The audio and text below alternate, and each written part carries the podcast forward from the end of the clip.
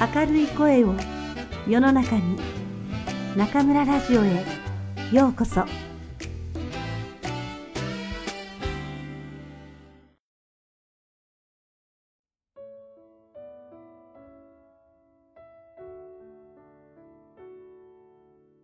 君たちはどう生きるか。吉野源三郎。7石段の思い出。コペル君は官房をこじらせてとうとう半月ばかり床についてしまいました。一時は肺炎を起こしはしないかと案じられたほど重い容体でした。3日間というもの朝も昼も夜も40度近い熱が続いてコペル君は夢中で苦しみました。しかしお母さんが夜も眠らずに看病してくださったおかげで、4日目から熱が下がり始め、苦しみもずっと減りました。1週間目には、床の中で本が読めるくらいになりましたが、少しばかりの熱と軽い咳とがいつまでも抜けないので、コペル君は引き続き、床の中で暮らしていました。いつもなら少々の感冒は、このくらい何でもないよ、と言って無理しても学校に来たがるコペル君が今度はおとなしくお医者さんの言うことを聞き、おとなしく床の中に入っていました。あんまりおとなしいので、お母さんにはかえって心配です。一体どうしたのだろう？何かあったのかしら？とお母さんは時々首をかしげました。コペル君は床の中で相変わらずあの雪の日の出来事を思い返していました。あのことを思えば思うほど、学校に行って北見くんたちと顔を合わせるのが辛くてなりません。幸い、あの日から病気になって学校を休んでしまいましたから、今までは北見くんたちと顔を合わせないで済みました。しかし、いつまでもこのままでいられるわけのものではありません。いつかは学校に出なければなりませんし、どうしたって、あの三人と会わなければなりません。コペル君は先のことを考えると、やっぱり不安でした。それならば、このまま永遠にあの三人と会わずにしまうことを望んでいるのかというと、それもコペル君には耐えられないことでした。あんなにも仲の良かった水谷君、あんなに自分を信頼していてくれた浦川君、あんなに気持ちの良い友達だった北見くん。あの三人から相手にされなくなったまま永遠に別れてしまうなんて考えただけでもたまりません。どうしたらいいんだろう。余儀の襟に顎を埋めて、ぼんやりと天井を見つめたまま、コペル君は何時間も考え込んでしまうのでした。正直のところ、あの三人と顔を合わせるのは実に辛いのですが、三人と元通り友達になってもらいたいのは山々なのです。いや、そうなってもらいたくってたまらないのです。だから、誤って三人に機嫌を直してもらうほかはない。それは、コペル君にも分かっていました。だが、何と言って謝ったらいいのでしょう。コペル君の頭には、いろいろな言い訳が浮かんできました。第一に、北見くんたちが上級生に捕まって殴られた時、コペル君が最初から見ていたということは、北見くんや水谷くんは知らなかったに違いありません。ですから、コペル君がおかしいなと思って引き返してきてみたら、もう北見くんたちが殴られた後だった。と言っても、北見くんたちは気がつかないかもしれません。そうだ。そういえば、自分があの場に飛び出さなかったことも北見くんは悪く取らないだろう。だって飛び出さなかったんじゃなくて飛び出そうとしても間に合わなかったことになるものを。とコペル君は思いました。しかし浦川君のことを考えるとコペル君は旗と行き詰まりました。浦川君は見物人の中にいたのです。だからコペル君が初めから見ていたことを知っているかもしれません。そうすればこんな嘘はすぐ分かってしまいます。では、病気を理由にしたらどうでしょう。あの騒ぎの時、僕はなんだか寒気がしてならなかったんだ。きっともうあの時、病気になっていたんだろう。気分が悪くて、気分が悪くて、立っているのがやっとだった。僕が飛び出していかなかったのは、本当に悪かったけれど、病気のせいだったんだから、許してくれないか？そう言って謝ったら、みんなは快く許してくれはしないかしら。しかし、あんなに笑いふざけていたすぐ後で、そんなに急に気分が悪くなるなんて、誰も本当にしてくれそうもありません。考えてみると、この言い訳もダメです。じゃあ、こう言ったらどうかしら。僕は約束通り黒川たちの前に飛び出そうとしたんだけれど、その時、ふとこう考えたんだ。ここは飛び出すのを思い止まって、よく事件を見届け、後でちゃんと証人に立つ方がいいのではないかと。そうすれば、先生は僕の言葉を信用するし、黒川たちは罰を食うに決まっている。だから、北見くんたちの仇を打つためにも、僕だけは飛び出したいのを我慢して、じっと事実を見届けた方がいい。実は、そう考えたもんだから、僕はあの時わざと出なかったんだ。なるほど。こう言えば、自分がいかにも考えのある人間のようになりますし、あの時約束を守らなかったことに対しても、一応の弁解はつきます。しかし、そう言っても、北見くんたちがそれを信用するでしょうか。また、万一信用して、北見くんが、そうか、すまなかった。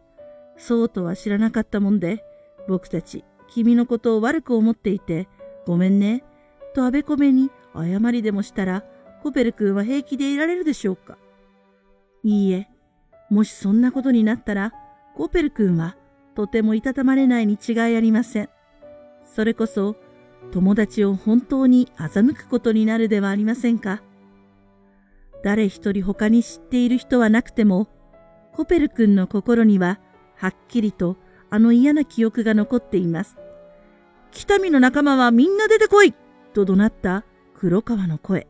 その声を聞くと同時に思わず雪の玉を持った手を背中に回した自分。そして、そっと人に知られないように雪の玉を捨てた自分。ああ、この記憶が頭にこびりついているのに、どうして自分を考えの深い、偉い人間であるかのように見せかけることができましょう。どうして、この自分をごまかすことができましょう。本当に、あの時の自分を思い出すと、コペル君は自分ながら自分が嫌になってきます。いざとなると、自分があんなに臆病な、あんなに卑屈な人間になろうとは、今度のことがあるまで夢にも思わなかったことでした。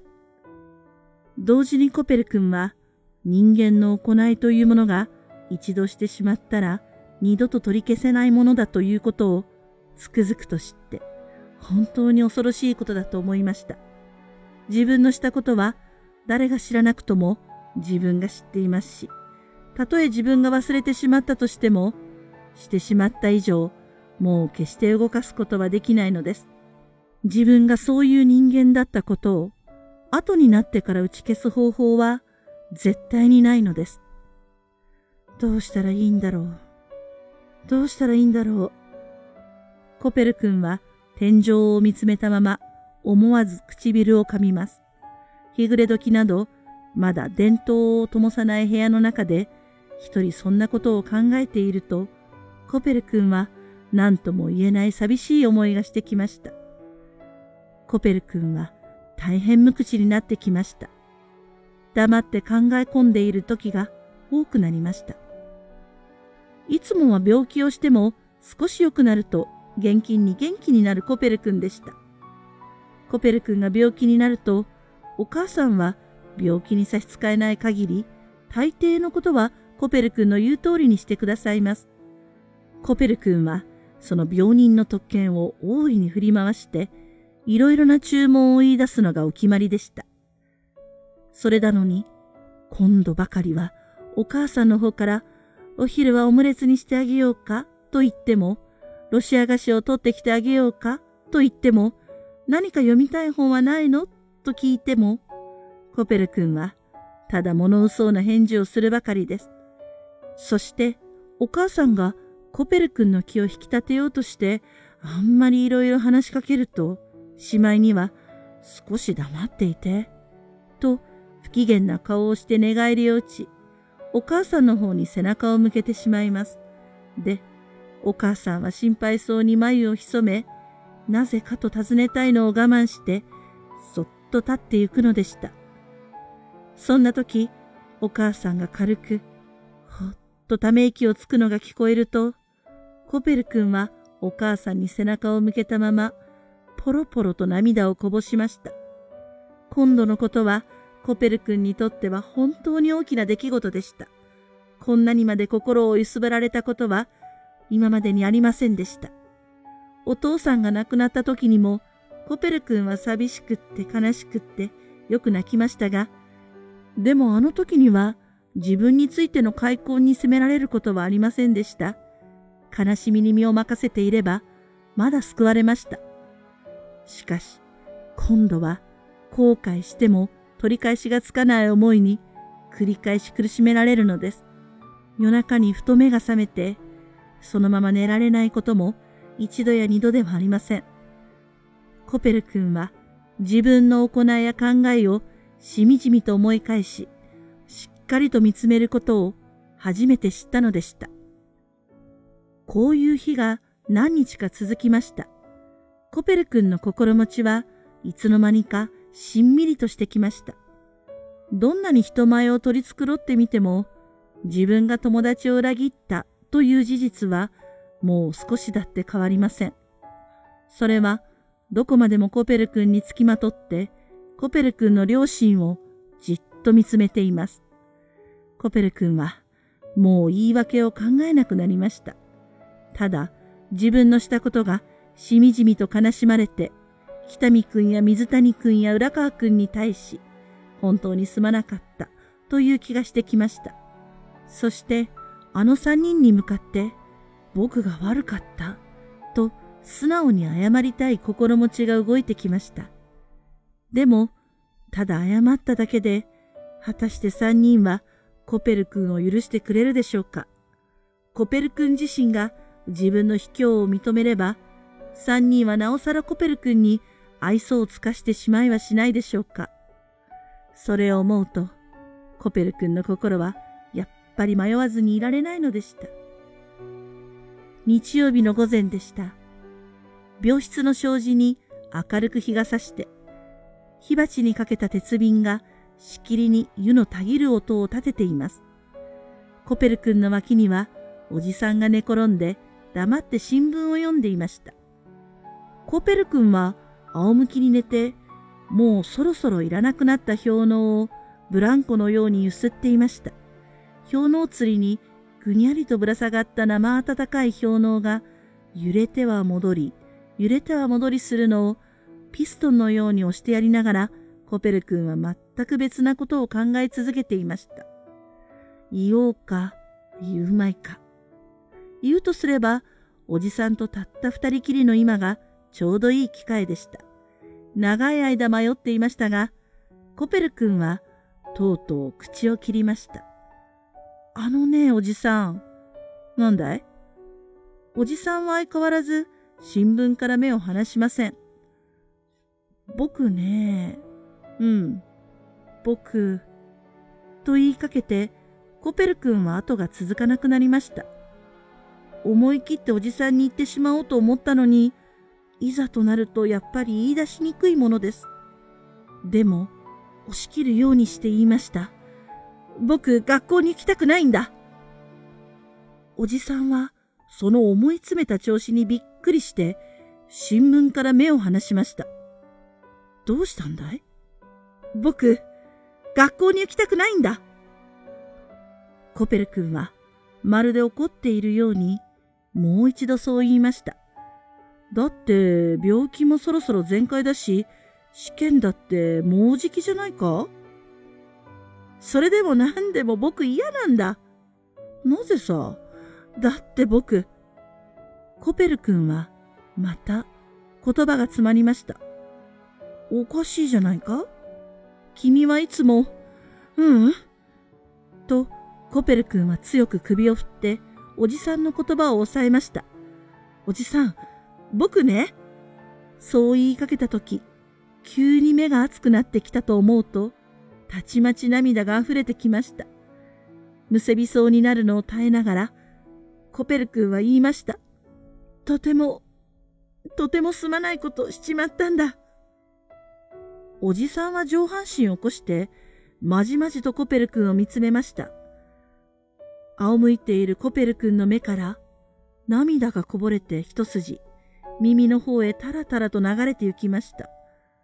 どうしたのさ、一体。おじさんは静かな声で言いました。おじさんに話してくれないか？コペル君が涙の中からじっと天井を見つめたまま答えないのを見ると、おじさんは重ねて言いました。さあ、どんなことでもいい。おじさんにみんな言ってしまいたまえ。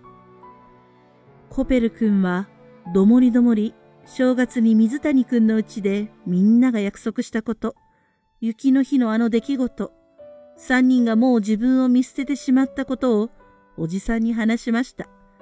話していくうちに、コペル君は胸の中に仕えていたものが、ようやく流れ出していくのを感じました。そして、終わりの頃には、割合にスラスラと口が聞けるようになりました。おじさん、僕本当に悪かったと思ってるの？北見くんたちが僕のこと怒ったって仕方がないと思ってるの僕卑怯なことしてしまったんだもの。卑怯なこと。そう言ってしまうと、コペル君は肩から重荷が下りたような気持ちがしました。そうか、そんなことがあったのか。と、おじさんも何かほっとしたような調子で言いました。で、コペル君、君はどうしようと思うの？僕、どうしたらいいかわからないんだ。ただ、北見くんなんかに分かってもらいたいの。何を？何よって、僕のしたことそりゃ悪いさ。でも僕それを本当にすまなかったと思ってるの。僕今だって、今だってそのこと考えるとたまらないんだよ。うん。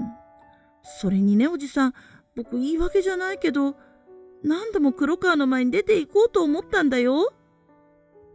本当だよ、おじさん。本当に僕出て行こうと思ったんだ。そう思ったことは思ったけど、僕、思い切って飛び出せないでぐずぐずしているうちに北見くんがやられちゃったの。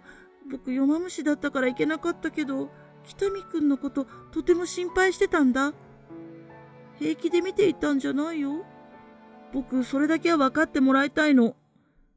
うん、もっともだ。と、おじさんが同感してくれました。僕、どうしたらいいんだろう。